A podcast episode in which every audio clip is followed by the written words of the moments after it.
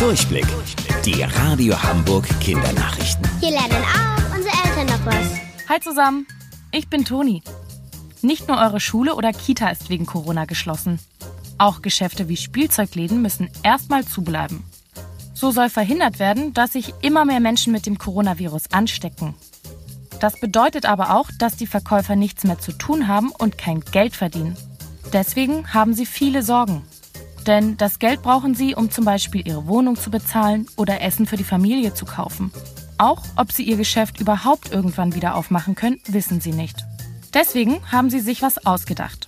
Weil ihr nicht mehr selbst vorbeigehen und einkaufen könnt, bringen die Läden euch jetzt einfach Sachen bis vor die Haustür. Oft reicht ein kurzer Anruf und schon kommen zum Beispiel Bücher, Spielzeug oder sogar Eis zu euch nach Hause.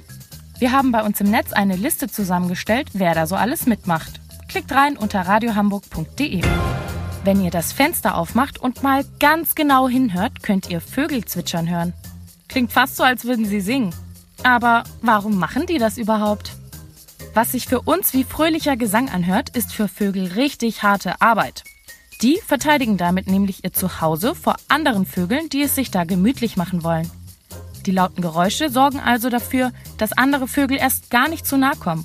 Denn je lauter und fantasievoller ein Vogel singt, desto besser kann er seine Familie beschützen. Das ist vor allem Vogelweibchen wichtig. Die Weibchen werden also dadurch angelockt.